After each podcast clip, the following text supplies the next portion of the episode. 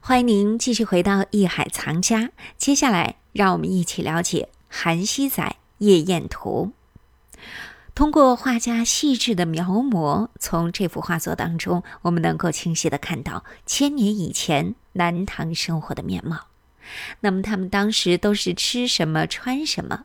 接下来就让我们一起去了解。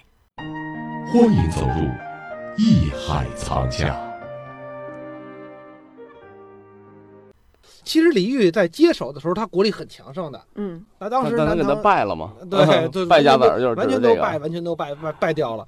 天天的就是写词、画画、作赋。嗯，之前的词呢写的太婉约，也大家不爱听。就是女人味儿足一点呗。那这结果点呢，这你看嗯啊，刚才您说到这个问题，刚才又讲到这个艺术家和嗯政治家的问题，嗯这个为什么就会产生了这幅伟大的作品呢？嗯嗯正因为他是一位艺术家，而不是政治家。政治家是从结果可能会考虑问题，他不会有这么缜密的心思去拜什么故宫中，再去刺探，再去打听，再去了解这韩熙载的生活。嗯他只需要知道韩熙载能不能帮我去治理国家。对对对嗯，或者说直接用点政治手腕啊，怎么着老韩啊，给你五十万军队，能不能把那边给我打下来呀？这直接这可以这样了，对不？对，可以更直接一点儿哈，对不需要这么委婉。哎，所以结结果这个他就被送灭了嘛。嗯所以说婉约词的代表就出现了啊，南唐这后个周李煜，嗯，那让我看词的时候，最让我动心的啊，嗯就是“最是仓皇辞庙日，教坊犹奏别离歌，垂泪对宫歌哎”，呦，就是整个被人逮住了，哎，就是是是这个赵匡胤拿刀逼着他啊，怎么着，小子服不服？哥们儿服了， 这个，所以说 呢，最伟大的一些作品呢，往往产生于什么？产生于忧患之间。国家不幸世家幸，李煜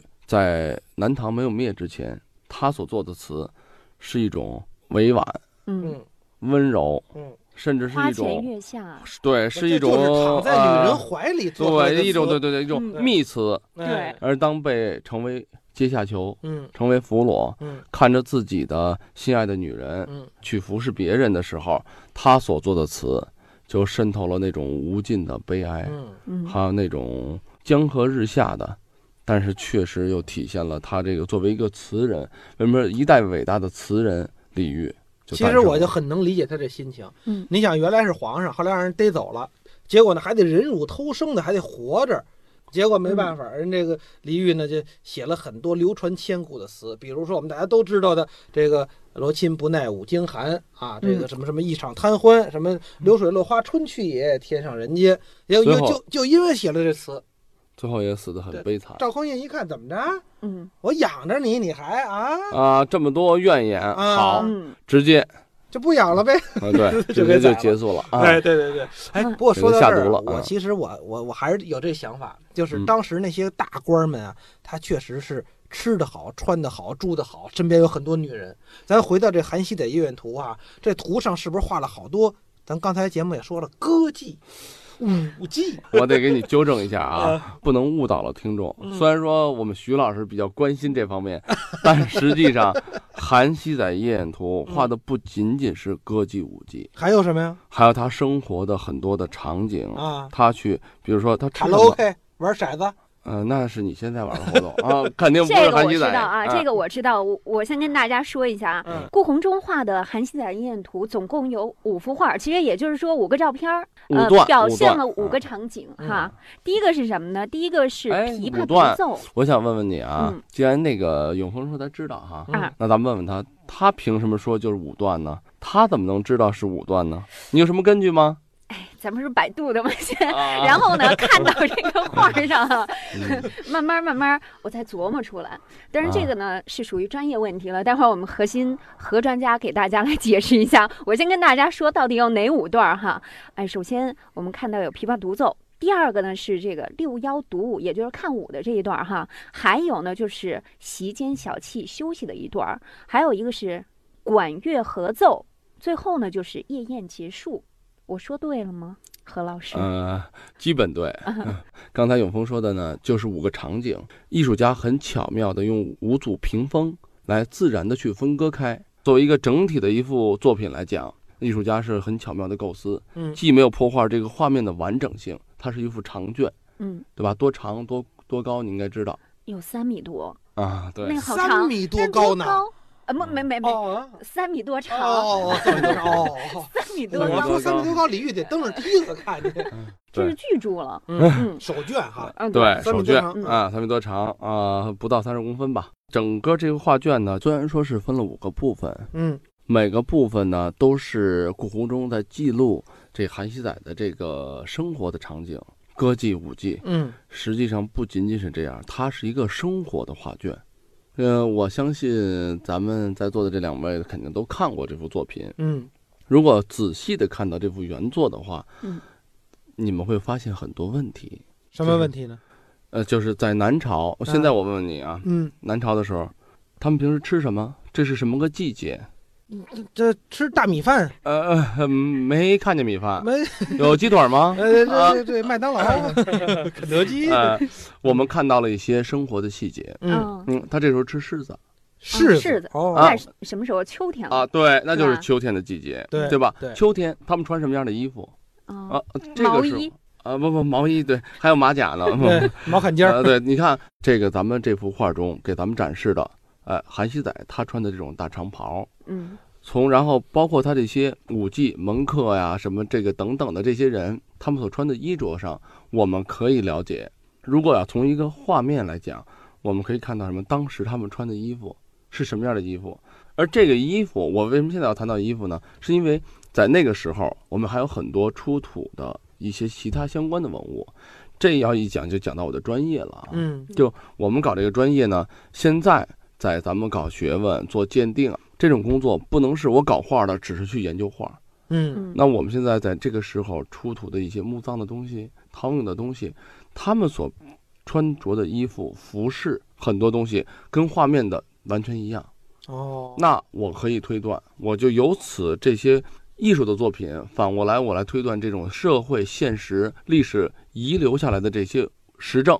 出土的嗯文物嘛，就是历史的实证。除了柿子这东西，还有什么可看的？他的衣着，嗯还有从乐器来讲，嗯那个时候用什么样的乐器？嗯，有长笛，可能有什么？嗯因为乐器我不是很了解，但是嗯我相信，如果大家是在音乐方面有所了解、有所研究的人，可能就会知道，它这里面又包含了什么样的乐器。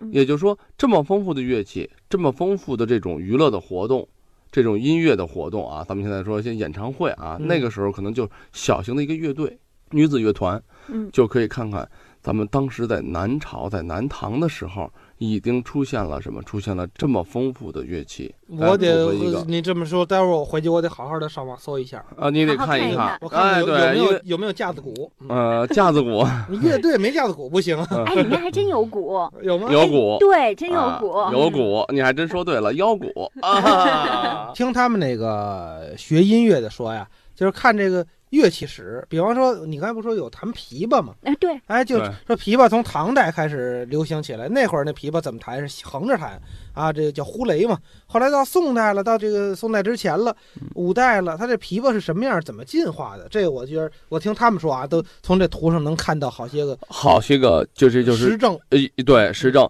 所以这张画呢，呃，咱们现在又要回到这个画面来讲，就是一张韩熙载遗愿图，在历史上可能只是像刚才我们永峰说的啊啊，所谓间谍画，所谓是皇帝了解一下韩熙载的生活的一个东西。嗯但是如果放在咱们历史的长河中，现在我们来看这张画所承载的信息，它就从服饰上。嗯还有从它的乐器上，还有从它的这个甚至食品上，我相信大家离不开家具，从它的嗯家具的形式上，对对对对，都给了我们很多很多的佐证，来嗯证明那个时候咱们的工业技术、咱们的工艺技术、工艺水平，还有咱们的那时候的艺术水平、音乐艺术的水平发展到了一个什么程度，嗯这是一点。而且我还想就是在这里面谈，就是从技法的演变上，在后主李煜的时候，已经到了一千一百年前。韩熙载是一个有胡子的人，嗯，对吧？长胡飘飘啊，穿的衣服啊，戴着帽子等等。我们希望大家去看看他对发丝啊、对头发、对人物的神态的刻画，四个字可以形容：栩栩如生。在当时他的绘画艺术可以算是巅峰之作了。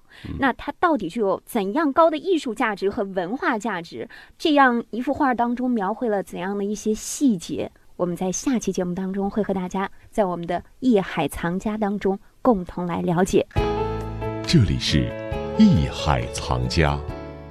感谢您收听本期《艺海藏家》，欢迎您关注我们的《艺海藏家》节目同名公众号，这里会有节目同期录音以及文字、图片内容，可供您随时欣赏了解。